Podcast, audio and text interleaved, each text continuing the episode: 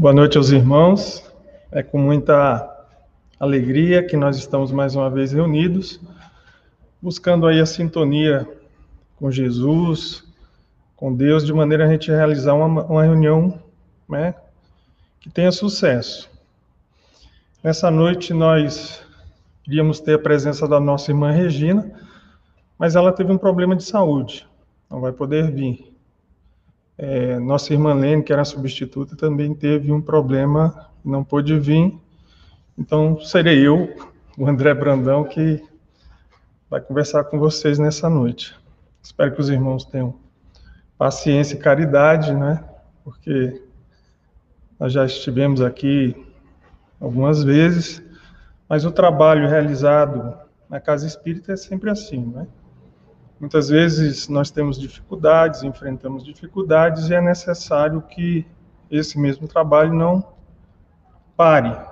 E é importante, então, a nossa ação, a nossa disponibilidade, o nosso compromisso para que o trabalho possa alcançar a todos nós e aqueles que precisam.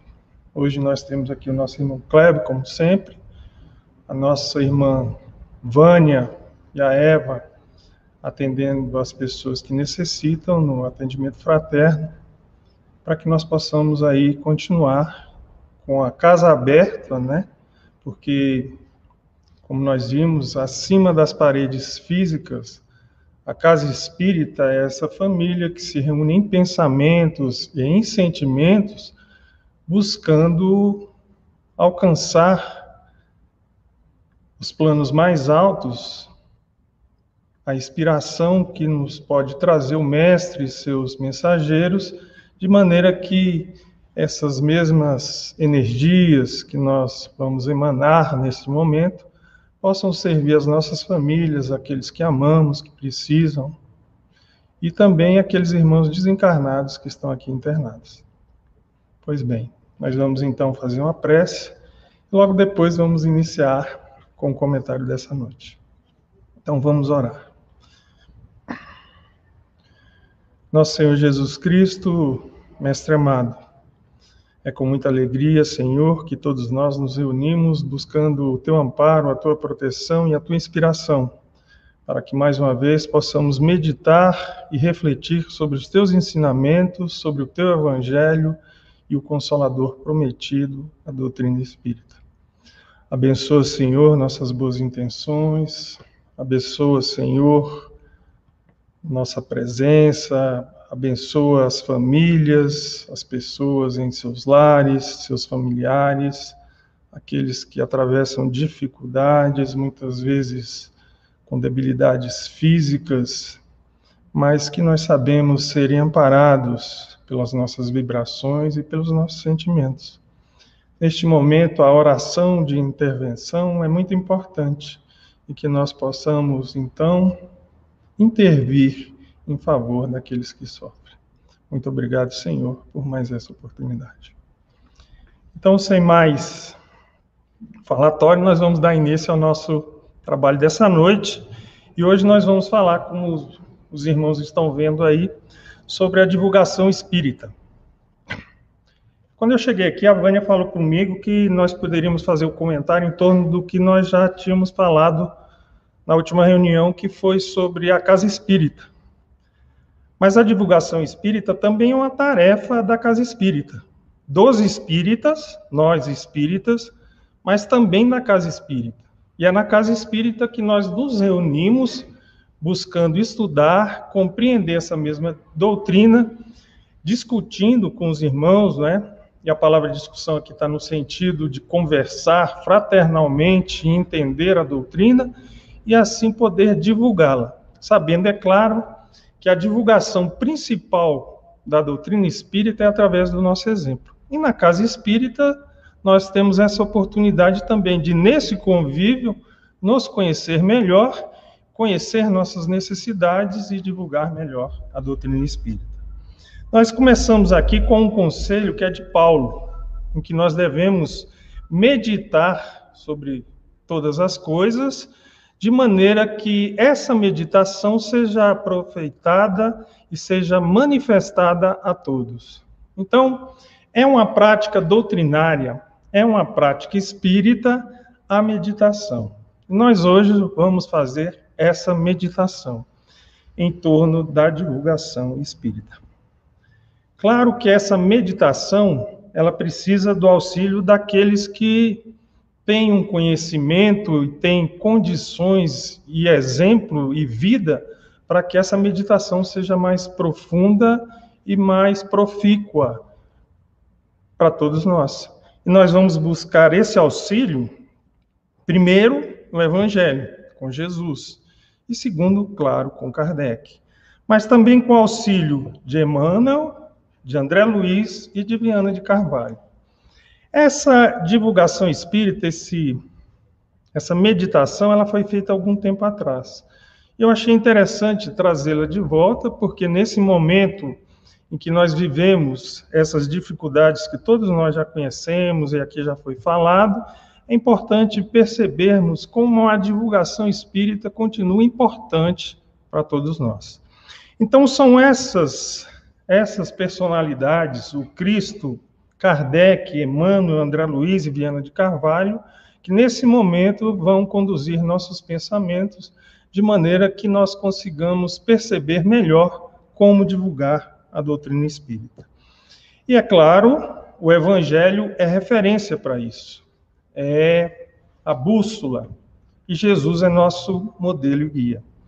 E ele diz: não se acende uma candeia para colocá-la sobre alqueire, mas se coloca sobre o candeeiro.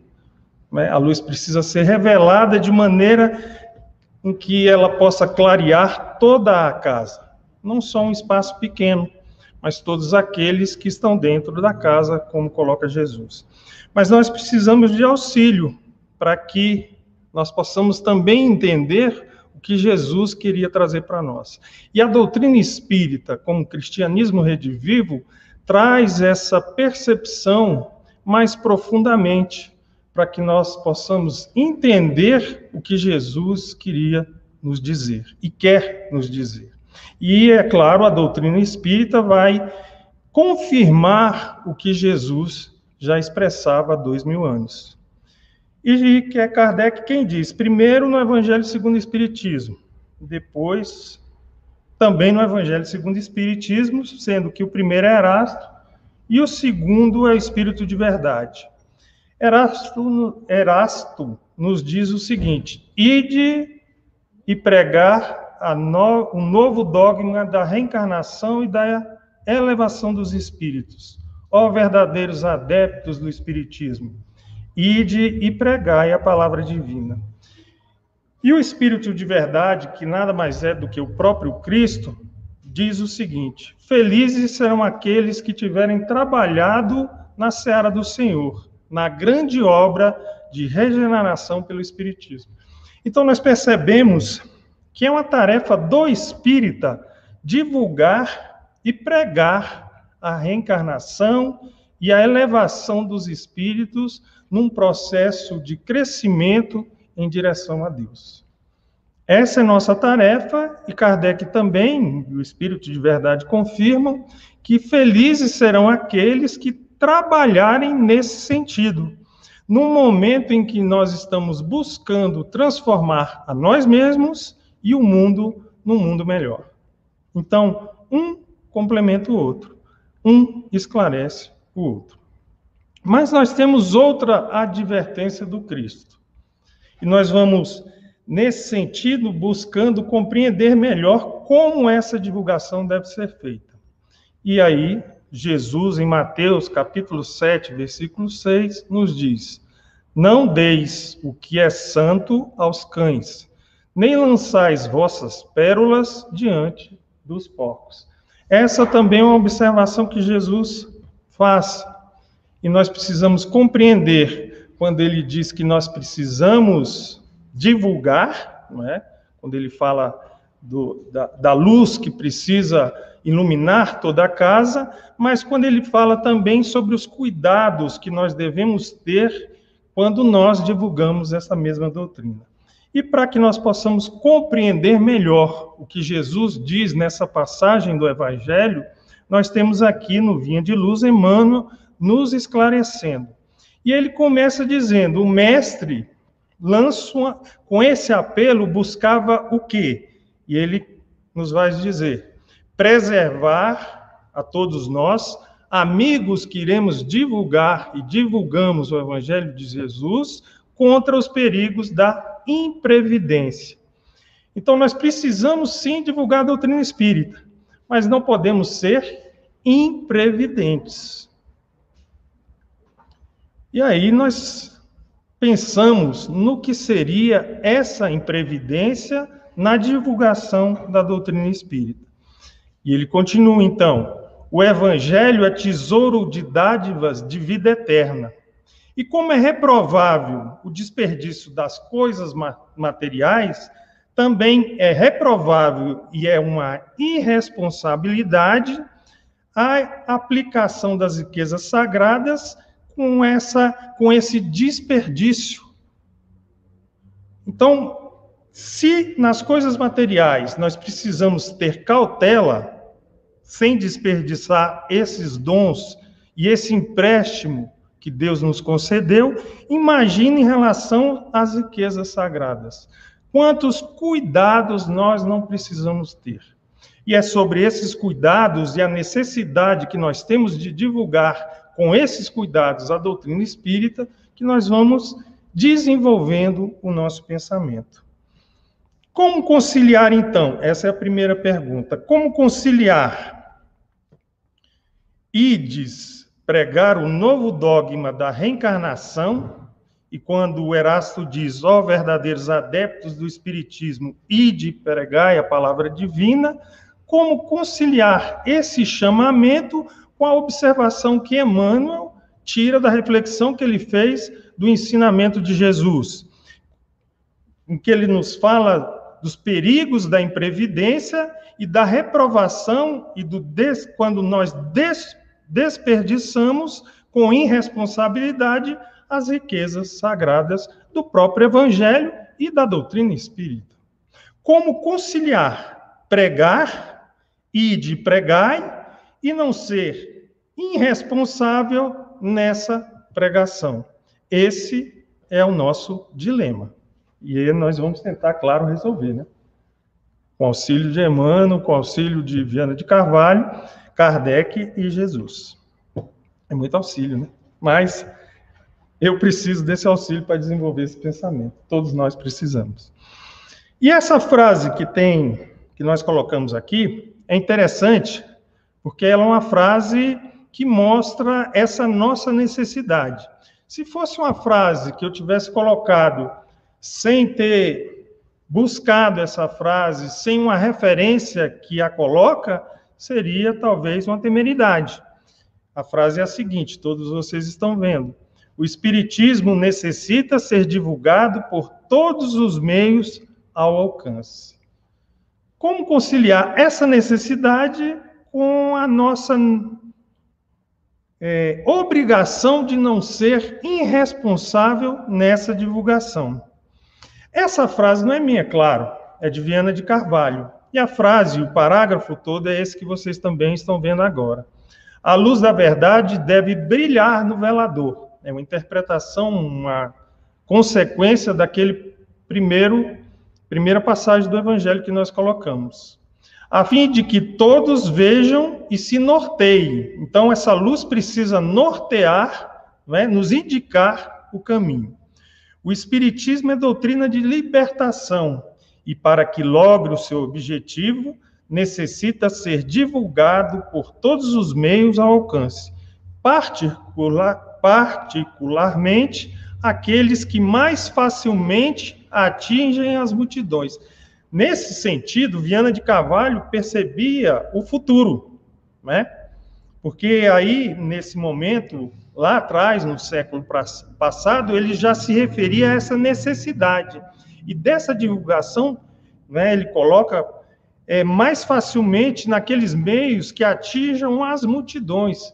E se nós não nos preparamos para isso, nós percebemos hoje uma situação em uma, um aguilhão que nos força a nos preparar e divulgar a doutrina espírita. porque facilmente atingem as multidões, nós percebemos hoje que esse meio, quando nós usamos o YouTube, o Facebook, o Instagram, são meios que facilmente atingem as multidões.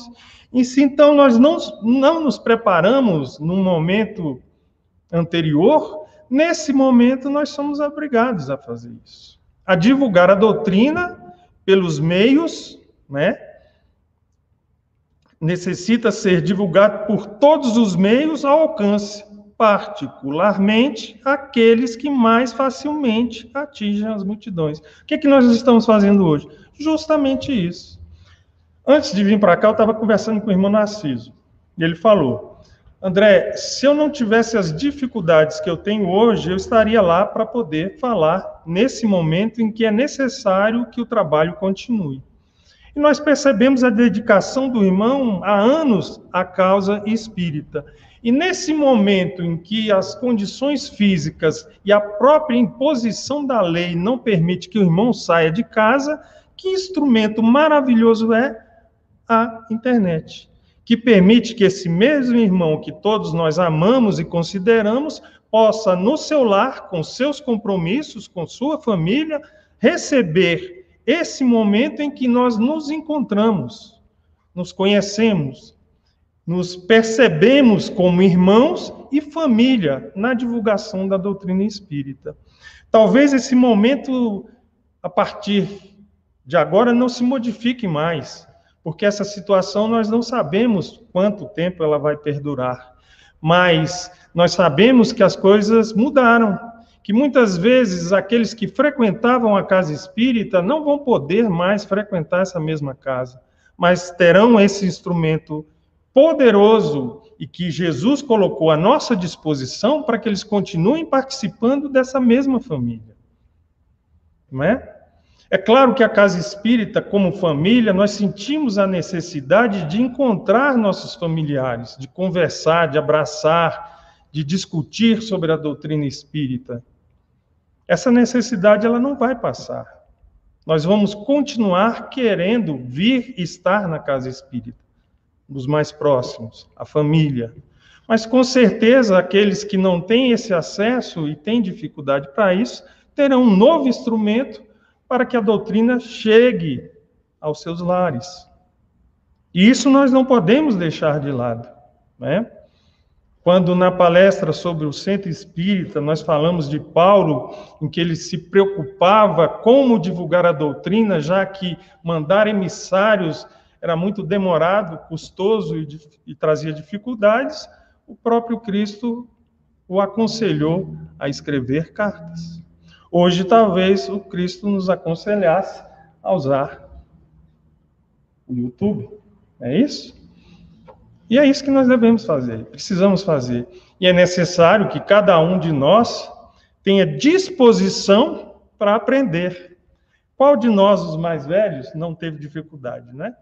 O estudo sistematizado da doutrina espírita, a primeira aula era uma dificuldade, né? abria microfone, fechava a câmera, ia falar, não sabia que estava falando, assim.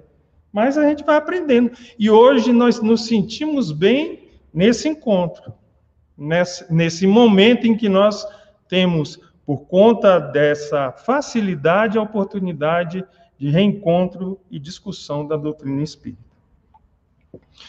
Para quem não conhece Viana de Carvalho, nós temos aí é, um resumo muito pequeno do quem, de quem é Viana de Carvalho. E Viana de, de Carvalho se destacou como um orador na divulgação da doutrina espírita, considerado um dos vultos do espiritismo, não é?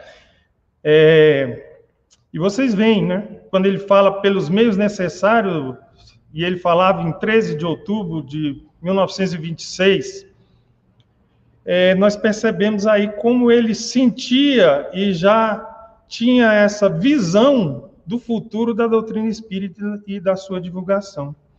Nos primeiros passos da divulgação espírita, nessa época, as coisas não eram tão fáceis. Né? E ele foi um dos divulgadores desses primeiros passos, porque a doutrina espírita sofria obstinada oposição, mas ele, com pulso firme e animado dos mais vivos ideais, é, buscou e divulgou a doutrina espírita, sendo então considerado não é, um dos é, divulgadores e espíritas mais é, importantes da nossa nação. Mas como é que nós vamos fazer? Não é? Porque aí nós precisamos diferenciar do que é divulgação, da sua necessidade e do proselitismo. Porque nesse momento a gente começa a perceber o cuidado que Jesus espera de nós nessa mesma divulgação. E aí nós temos a necessidade de ser divulgado por todos os meios ao alcance e o proselitismo. Como nós vamos perceber essa questão? Para isso, nós precisamos compreender o que é proselitismo. A maioria dos irmãos sabe o que é proselitismo. Como eu não, eu não sei, não tenho essa percepção como os irmãos têm, é claro que eu vou buscar o quê? No dicionário. Né? Aí nós temos o que o dicionário refere, mas também nós temos mais alguma coisa quando nos diz o seguinte: que proselitismo é o nome dado à busca ativa de uma religião por novos fiéis. Hoje, o proselitismo é usado com conotação negativa para descrever a suposta agressividade de uma religião concorrente em converter novos seguidores. Então, o proselitismo é aquela aquele passo além em que você tenta convencer o outro que a sua religião não é a que traz a verdade, trazendo aquela mesma pessoa para a sua religião. Será que é isso que o Espiritismo é, e os espíritas e os mensageiros e Jesus quer de nós? Que nós busquemos converter o nosso irmão à nossa religião, às nossas convicções? Vamos ver a resposta. E é Viana de Carvalho que continua. Entre apresentar uma ideia e impô-la, existe uma imensa distância. Fazer proselitismo é entrar em disputas, estimulando vaidades e pretensões absurdas, sem sustentação de lógica e de credibilidade. Então, nós não queremos fazer proselitismo. Esse é um recurso característico do fanatismo. Olha o que ele diz. Proselitismo é um recurso característico do fanatismo, que não encontra guarida nos postulados espíritas. E nós vamos chegar num ponto aqui, desenvolvendo o nosso raciocínio, que nós vamos falar, inclusive, das relações em família, como e quando falar da doutrina espírita, né? Porque uma dificuldade grande é que, às vezes, a gente quer ser espírita e, a todo momento, em toda conversa, a gente quer introduzir o espiritismo, falar da reencarnação, Inclusive, ó, se você mudar esse comportamento, você vai para um brau e tal. Isso assusta mais do que convence alguém a modificar seus pensamentos. E nós vamos ver também se é necessário buscar esse caminho. E se nós devemos buscar transformar o pensamento dos outros. E ele continua: mas silenciar a divulgação da doutrina seria asfixiá-la em injustificável conduta. Então, nós estamos querendo aqui estabelecer o equilíbrio nessa divulgação, porque é o que o Cristo quis dizer, quando ele diz que não devia ficar velada a luz, mas também que nós não devíamos julgar, jogar pérola aos porcos. Esse é o equilíbrio. Mas como fazer para não silenciar a divulgação da doutrina, que é uma recomendação de Viana de Carvalho, sem fazer proselitismo? Quem vai nos ensinar isso agora é Emmanuel e, claro, Kardec. E aí nós temos a pergunta bem, bem simples, nos mostrando como agir. E é a questão 218 do livro Consolador. E é perguntada a Emmanuel. A propaganda doutrinária para a multiplicação dos prosélitos é a necessidade imediata do espiritismo? Fazer proselitismo é a necessidade dos espíritas, das casas espíritas? Repetindo, então, desculpa. O conceito de proselitismo é o nome dado à busca ativa de uma religião por novos fiéis. É essa a nossa tarefa? E isso foi perguntado a Emmanuel. E ele responde: de modo algum. A resposta nós já sabíamos, né? Mas é preciso ficar bem claro em nossa mente. De modo algum. Porque ele diz que a direção do Espiritismo pertence a Jesus. e seus mensageiros. E a nossa necessidade maior dos arraiar, ele diz aqui, chama de arraiais espíritas, é conhecimento e aplicação do evangelho. Não é o proselitismo, não é convencer os outros, é conhecer o evangelho de Jesus e aplicar esse mesmo evangelho em nossas vidas, trabalhando pela nossa iluminação. E é esse trabalho, esse conhecimento, essa aplicação deve ser permanente e metódico. Então não é um processo em que eu digo, ah, eu vou ser espírita, mas não traço um roteiro, um planejamento para que eu possa desenvolver as minhas qualidades baseadas no evangelho e na doutrina espírita. Então esse processo ele é permanente e deve ser metódico. Deve ser trabalhado. E essas luzes interiores, segundo ele, são conseguidas através de grande esforço e trabalho individual. Grande esforço porque identificar as nossas mazelas e querer transformar, é? Essas mesmas mazelas em qualidades, em características melhores é muito difícil e é um trabalho individual. Então nós deixamos, não que nós vamos deixar o outro de lado, mas esse trabalho, esse esforço metódico e permanente vai mostrar, e os outros vão perceber, nosso, o nosso esforço diante de um conhecimento que vai trazer a curiosidade de conhecer. Porque aquele conhecimento, aquela religião, aquela filosofia, filosofia, aquela ciência está transformando aquilo que eu conheço e transformando para melhor. E é claro, isso chama a atenção. E é esse o método que Emmanuel nos coloca. E André Luiz faz um alerta, porque nós não podemos, segundo ele, ser personalidades legendas. Eu achei muito interessante na época que eu fiz essa reflexão, quando ele coloca personalidades legendas. Ele diz que os espíritos que nos acompanham, principalmente aqueles que ainda querem a nossa queda, nos criticam e se revoltam diante daqueles que têm personalidades legendas. E ele diz, continua, muita, muita vez somos no mundo titulares desses ou daqueles encargos, sem que venhamos a executá-los de modo efetivo. Então, nós precisamos executar os nossos encargos de modo efetivo. E aí ele diz: costumamos ser maridos legendas, pais legendas, filhos legendas, administradores, administradores legendas. Usamos os rótulos sem atender às obrigações que eles nos indicam.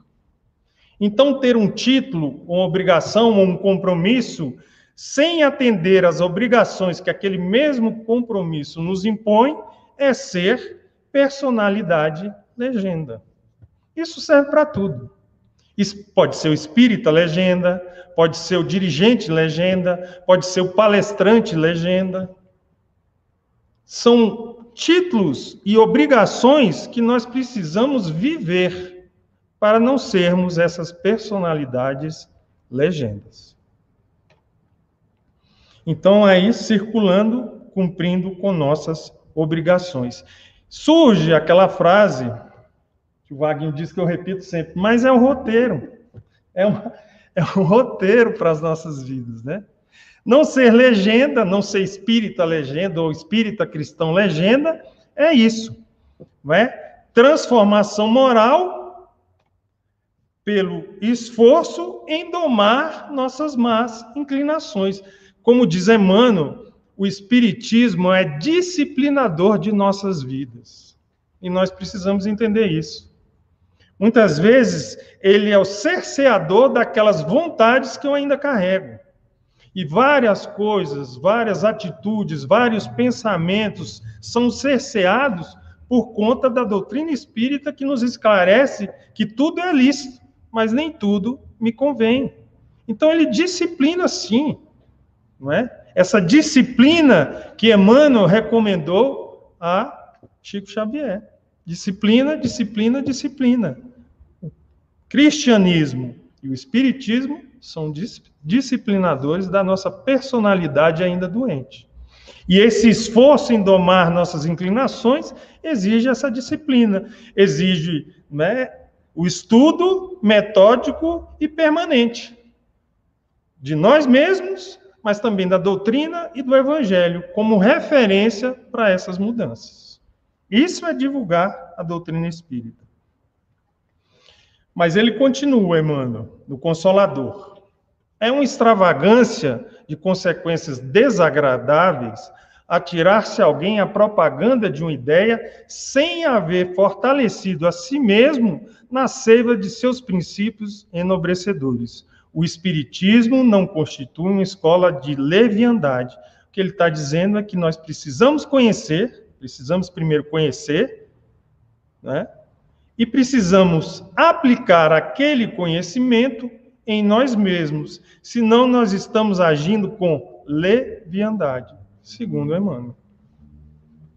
Espírita, amai-vos, esse é o primeiro, é agir, é viver, é sentir.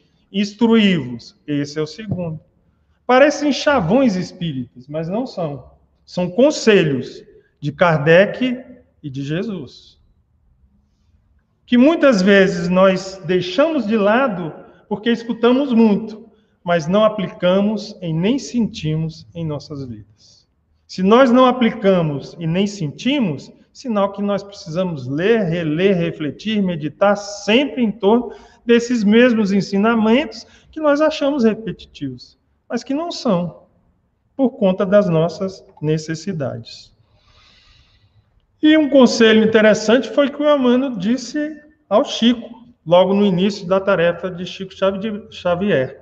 Porque se algum ensinamento de Emmanuel diferenciasse do que diz Kardec e Jesus, que Chico ficasse com Kardec e Jesus e deixasse Emmanuel de lado. E Chico diz que nesse período em que eles conviveram, nenhum momento os ensinamentos de Emmanuel fugiram daquilo que o Cristo e de que Kardec colocava. Essa é também a nossa orientação, porque hoje por mais que a internet, a internet seja esse instrumento valioso, ele é também um instrumento que nós precisamos ter cuidado e avaliar tudo que nós percebemos e que se diz espírita. É necessário conhecer a doutrina espírita para avaliar. Eu estava lendo uma reportagem que se fala de como esses instrumentos, eles conhecem muito mais a nós mesmos do que nós nos conhecemos induzindo, conhecendo a nossa personalidade, nossos sentimentos e o que nós gostaríamos, induzindo-nos ao consumismo, a consumir aquilo que nós não precisamos. Imagina um instrumento desse sendo utilizado de maneira cristã. Nós não nos conhecemos, mas ele nos conhece. E quando você entra, né, é, nessa reportagem fala Facebook, Instagram e WhatsApp, porque a pessoa fala: "Ah, mas eu não tenho Facebook". Eu não tenho Instagram, mas você tem WhatsApp. E você acha que tudo ali não é ingenuidade nossa. Tudo aquilo ali é conhecimento. Hoje, o que vale, o que proporciona poder é conhecimento. E eles têm esse conhecimento. E às vezes você acha que eles estão te vendo, porque você pensa numa coisa, aparece na tela. Ah, eu quero viajar. Quando eu vejo, aparece lá uma propaganda de viagem. É. Você fala, aparece. E nós ficamos na ingenuidade que nós não somos escutados. Hoje, a, a, a, quando Paulo falava que uma multidão né, de testemunha nos acompanha, hoje nós temos testemunha de todo lado, encarnados e desencarnados. E um instrumento que avalia o tempo todo seus sentimentos, suas necessidades, o que você quer ou não quer, induzindo, inclusive, que caminhos você vai seguir influenciando inclusive países. É necessário que a gente tenha conhecimento e consciência disso para que nós possamos utilizar esse instrumento em favor da nossa transformação e da transformação dos outros, nos aproximando, nos colocando na divulgação da doutrina espírita como instrumentos da vontade do Pai, sendo cartas abertas para que essa transformação aconteça para todos nós. E agora, com Kardec, nós vamos fazer é, é, aquele arremate. Se bem que a gente ainda tem um tempo aí, né, Tem. A quem o Espiritismo se dirige? Porque essa deve ser também a nossa preocupação. E claro que Kardec orientando essa preocupação é muito mais seguro trilhar esse caminho. Então nós temos o Espiritismo. Deixa eu ver se. Não, é aqui mesmo. É porque é um pouquinho antiga, eu tenho que rever, né? Para poder falar. O Espiritismo tem por fim combater a incredulidade e suas funestas consequências, e se dirige àqueles que nada creem e tudo duvidam. Os que têm fé religiosa e a quem esta fé satisfaz, dele não tem necessidade. Espiritismo responde que não se impõe a pessoa alguma e que não vem forçar nenhuma convicção. Então, Kardec, ele, nós vamos ver isso aqui, ele direcionava seus esforços para que ele não desperdiçasse esses mesmos esforços. Isso está ligado ao que o Cristo falou. Não jogai pérola aos porcos. É não ser irresponsável e nem desperdiçar aquilo que é sagrado e em esforços vãos. Com aqueles que não entendem, não compreendem, muitas vezes dificultam essa mesma divulgação. E ele vai dizer, vai dar um exemplo, né? Esse exemplo aqui está na Revista Espírita, de 1863. Ele recebeu uma carta, porque Kardec recebia muitas cartas daqueles que, que das pessoas, dos espíritas no movimento, fazendo alguns questionamentos, algumas interrogações. E esse, esse confrade, como ele fala, ele mandou uma carta dizendo o seguinte: acabo de ter uma discussão com o cura daqui sobre a doutrina espírita. Cura é um padre. E ele, o padre perguntou para ele sobre a reencarnação, porque ele disse, se pediu-me, lhe dissesse qual dos corpos tomará o espírito, Elias no juízo final ou outro corpo que não de Elias, já que ele teve várias reencarnações. Ele usou, né, e o, o, e o espírita que escreveu não soube responder. E o padre respondeu então: ele riu e me disse que nós, os espíritas, não éramos fortes, porque ele não soube argumentar sobre aquela questão. E Kardec responde: não sabemos qual dos dois provocou a discussão. Em todo caso, é sempre uma imprudência engajar-se numa controvérsia quando não se sente força para sustentar.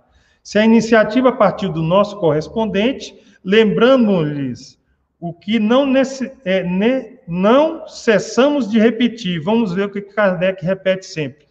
O Espiritismo se dirige aos que não creem ou que duvidam, e não aos que têm fé e a quem essa fé é suficiente. Ele não diz a ninguém que renuncie às suas crenças para adotar as nossas. E nisto e nisto é consequente com os princípios de tolerância, de liberdade e de consciência que profeta. Os outros têm liberdade de pensar, agir segundo suas convicções e sua religião. O Espiritismo não se dirige aos que não creem ou que duvidam. Não, o Espiritismo se dirige aos que não creem ou que duvidam e não aos que têm fé e a quem essa fé é suficiente. Esse é o primeiro parâmetro que Kardec coloca para que nós possamos divulgar a doutrina espírita. Mas veio aqui na cabeça. Ah, o André falou que é importante colocar nos instrumentos que nós temos hoje, não é instrumentos que chama não, como é que é? Facebook, essas coisas, é, é instrumento? É, meios, recursos. Pode usar a palavra que quiser, né? E, e agora vem dizer que a gente não pode né, interferir na crença dos outros. Mas só vai clicar lá, porque é, é muito interessante. Você só vai buscar aquilo que você quer. E só vai clicar aquele que tem, que tem dúvida, aquele que não crê, aquele que quer uma crença. Então, é um instrumento importante também nesse momento e a segue a orientação de Kardec, porque você tem liberdade de escolher se você quer conhecer ou não. E como agia Kardec diante desses conselhos que ele mesmo deu? Ó, ele agia assim, ó. Quando encontro pessoas que sinceramente desejam instruir-se, então, o primeiro ponto, aquelas pessoas, quando ele encontra aquelas pessoas que sinceramente desejam instruir-se, e continua, dão-me a honra de pedir-me esclarecimentos, folgo e cumpro um dever respondendo-lhes nos limites dos meus conhecimentos. É uma aula. Quando encontro pessoas sinceramente, sinceramente, que desejam instruir-se, dão-me a honra de convidar-me e pedir-me esclarecimentos, folgo e cumpro aí um dever, respondendo-lhes nos limites do meu dos meus conhecimentos. E Kardec, olha ao, ao Kardec dizendo que vai responder nos limites do conhecimento que ele tem. E nós achamos que podemos falar com todo mundo, de qualquer maneira, sem preparar, sem conhecer e sem dar o um exemplo. Não é assim que as coisas funcionam.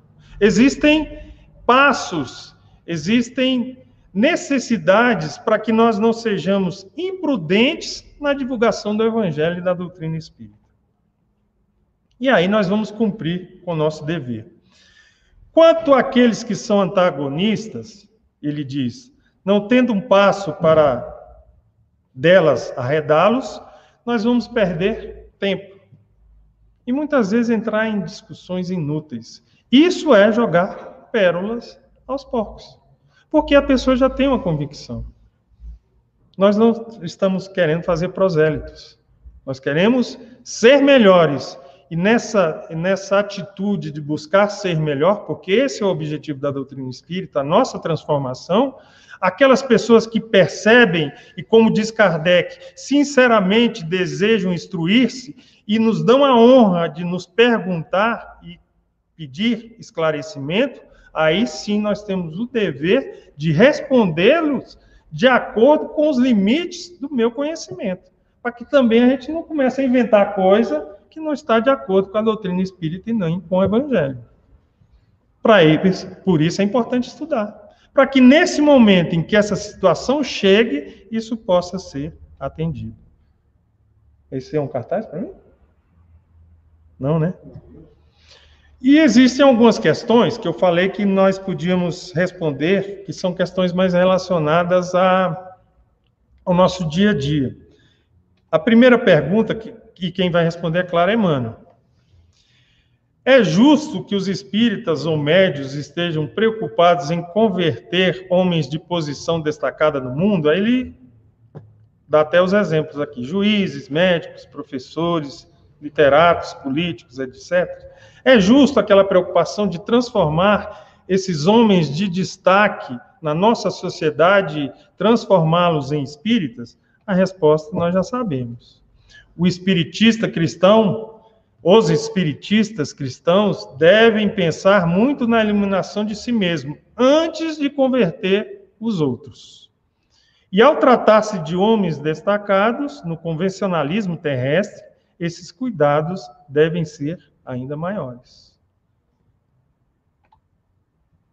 O aprendiz inquieto na comunicação de dons da fé às criaturas de projeção social pode ser generoso, mas não deixa de ser imprudente. Porque um homem esteja bem trajado ou possua larga expressão de dinheiro, porque se mostre revestido de autoridade temporária, ou se destaque nas posições representativas da luta terrestre, isso não demonstra a habilitação dele para o banquete do Senhor. O exemplo é o Cristo. Quem o acompanhou? Quem são os doze apóstolos?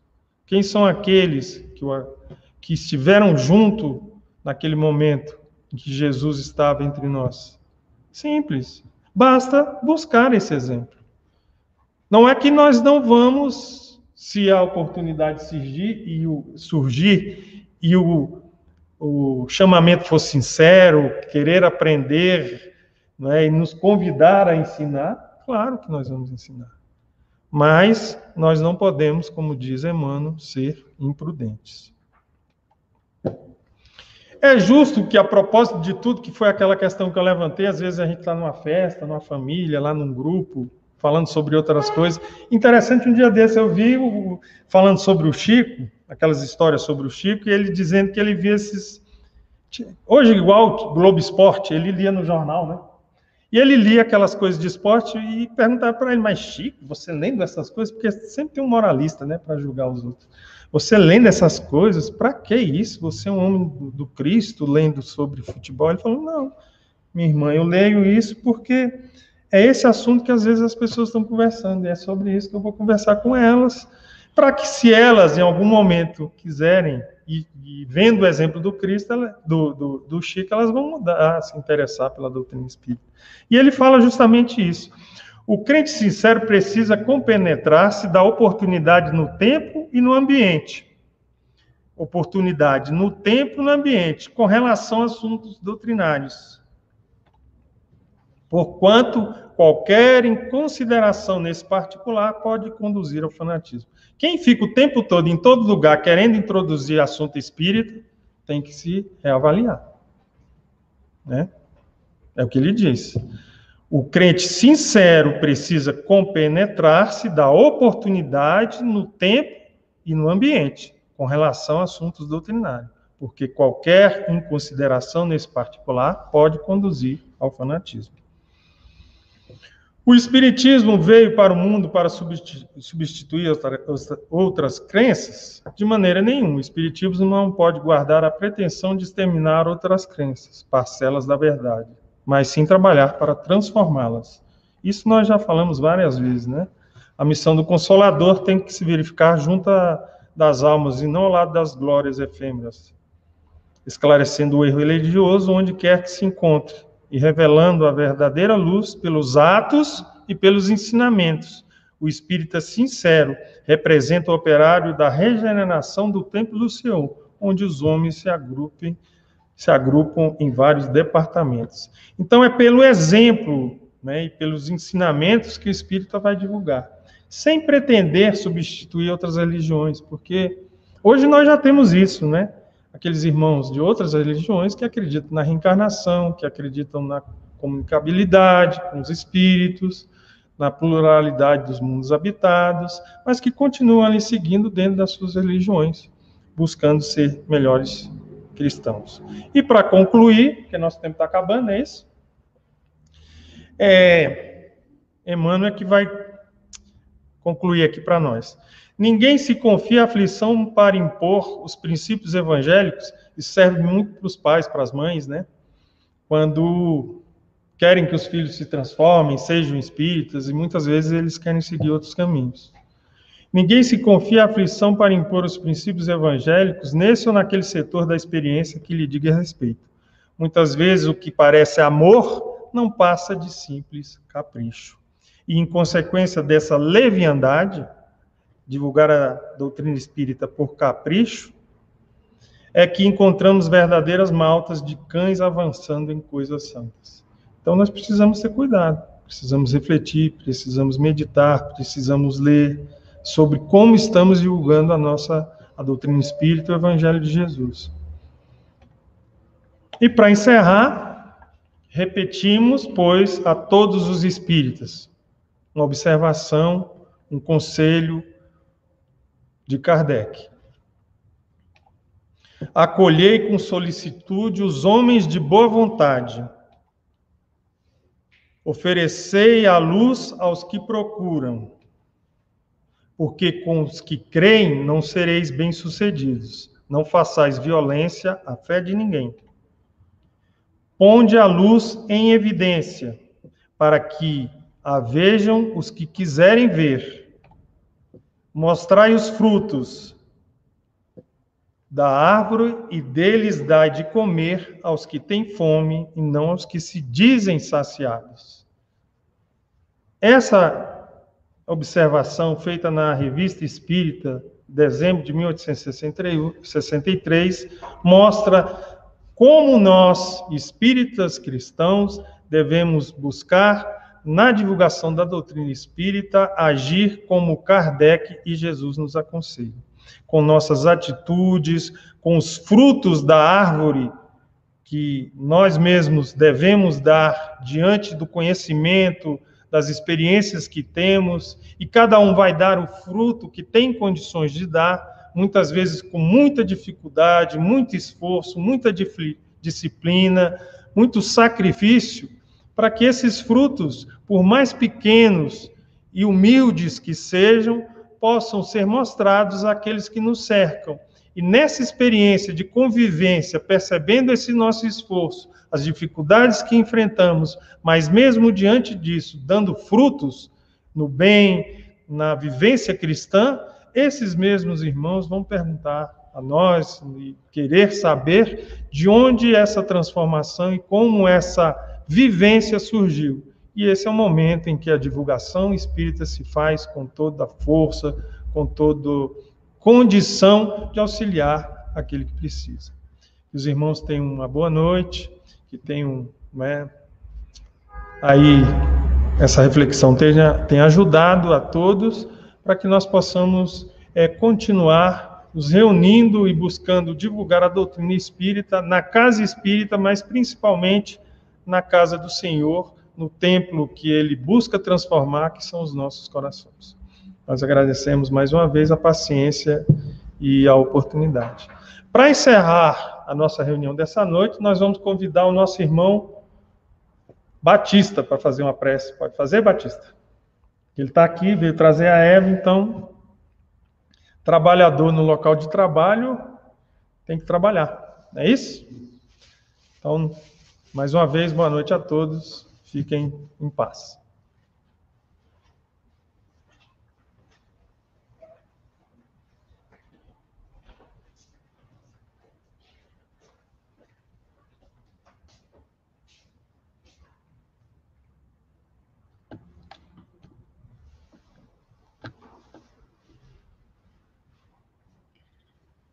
Então, oremos, né?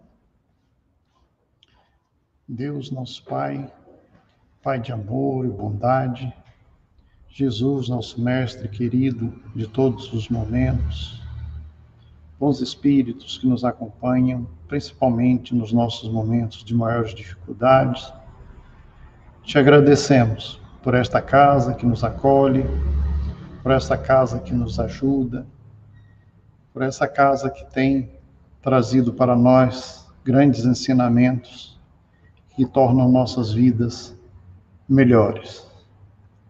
Agradecemos por tudo e nesse momento rogamos aos nossos amigos espirituais, pelos nossos irmãos que se encontram em situações de dificuldades, nos hospitais, nas sarjetas, nos asilos, as famílias que nesse momento em que o nosso planeta está passando, que os seus familiares passam por dificuldades, por separações que achávamos que não seria agora, repentinas, que todos possam ter os seus corações abrandados na esperança de que um dia estaremos todos juntos um dos outros. E não nos esqueçamos nunca que Deus está sempre sob o comando e que tudo que nos acontece é com a permissão de Deus e que tudo que nos acontece é que algum benefício será ou para nós ou para a nossa comunidade, a fim de cada dia estarmos mais próximos de sermos cristãos. E assim sendo, com esta oportunidade e com esta prece, nós agradecemos a Deus por tudo que temos recebido e encerramos as nossas atividades da noite de hoje. Muito obrigado, Senhor.